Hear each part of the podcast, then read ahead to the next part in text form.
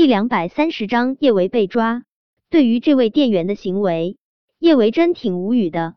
他知道店员对他态度这么差，是因为他身上的衣服看上去不像是有钱人。不过，人买衣服穿着舒服就足够了，没必要为了迎合别人的势利眼，非要买多么高大上的品牌。那店员拦在叶维面前，他没法去取他看中的那个包。他转身去取了身后袋子比较长的一个单肩包。叶维取的这个包袋子本来就长，叶维看了他一眼，将袋子调到最长。他这样背在肩上，包都快要到膝盖了。叶维无视店员眸中的不屑，他对着镜子看了一眼自己身上的包。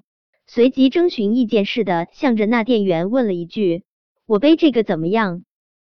那店员看了叶维一眼，那一脸的瞧不上，鼻孔都要翘上天了，真是个土包子！单肩包哪有背的这么低的？一看就是个没见过世面的，就这德行，也好意思来他们店里买东西？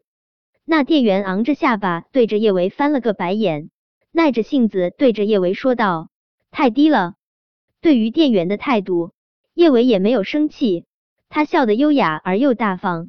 嗯，原来狗眼不仅看人低，看包也低。我不买了。说完这话，叶维将包放回到架子上，踩着运动鞋就扬长而去。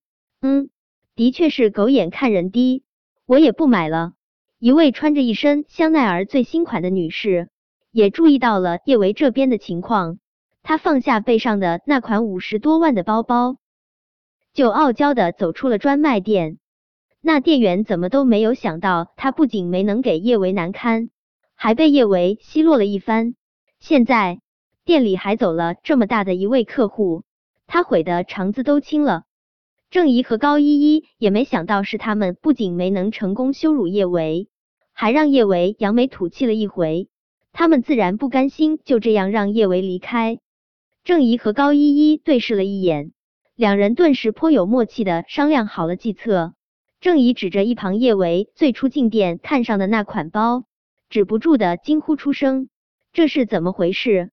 这个包上面怎么会有那么大一道口子？”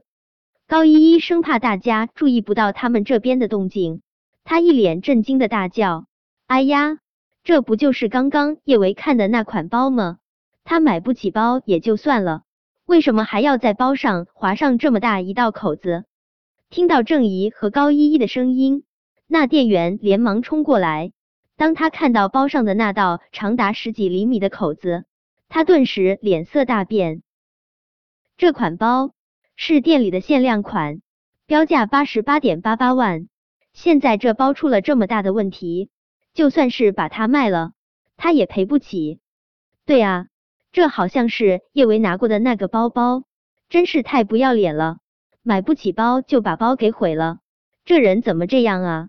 郑怡看了一眼那个包包上面的口子，一脸的惋惜，真是可惜了，这么好看的包毁了，真让人心疼。就是啊，我不仅心疼，肝都疼了。高依依抓着自己的衣服，夸张的说道。你们，你们确定这包是刚刚那个女人划坏的？店员脸色惨白，声音颤抖着，向着郑怡和高依依问道：“当然确定啊！”郑怡顿了下，接着说道：“刚才就他拿过这个包，不是他划坏的是谁啊？这么贵的包，他弄坏了，你们可不能就这么算了，你们得让他加倍赔偿。”对，加倍赔偿。高依依也附和道。那店员沉吟了片刻，就做出了决定。这个包的价值他是赔不起的，而且今天店里的监控坏了，想查出谁毁坏了这个包，难如登天。所以不管是不是叶维弄坏的，他都会推到叶维头上。他知道叶维肯定也是赔不起的，可让别人难受，总比让他自己难受要好得多，不是吗？那店员将这件事告诉了经理，因为这个包价格很高，经理也很重视。经理一个电话，就让商场的保安将叶维给抓了回来。叶伟也没想到，他会被抓回这家专卖店。看着郑怡义愤填膺的拿着那个被毁坏的包，叶伟有一种躺着都能中枪的感觉。有时候，叶维真觉得这个世界上的某些人真挺无聊的，你根本就不想搭理他们，他们却还是非要在你的生活中各种作妖，不给你添点堵，他们打心底里不痛快。叶维凉凉的从那个包上收回视线，一次次被陷害。他觉得自己现在都被陷害的淡定了。相比那位店员杨艳的嚣张，这家店的经理周红的态度还算是温和。不过，在听了郑怡、高依依和杨艳的话后，他已经认定是叶维毁了这个限量版的包包。周红打量了叶维一圈，长得是不错，但这一身打扮，看上去也的确买不起他们店里的包。不过，本着顾客就是上帝的宗旨，周红还是颇为委婉的对着叶维说道：“叶小姐是吧？”见叶维点头，周红接着说道：“叶小姐，刚才我们店里工作人员还有顾客看到你毁坏了我们店里的包包，我想接下来我们应该商量一下赔偿事宜。”周红对着站在他身后的杨艳点了点头，杨艳心领神会。就将那个被毁坏的包包拿了过来。杨艳挑了挑眉，一副瞧不上叶维的模样。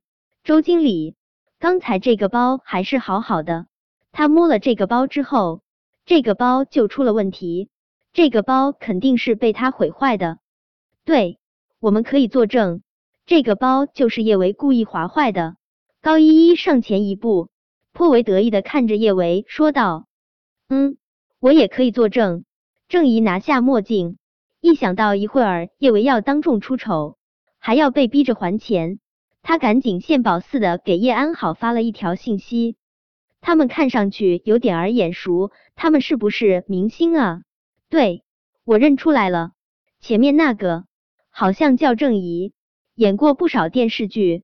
后面那个也演过电视剧，明星肯定不会说谎啊。这人真不要脸啊！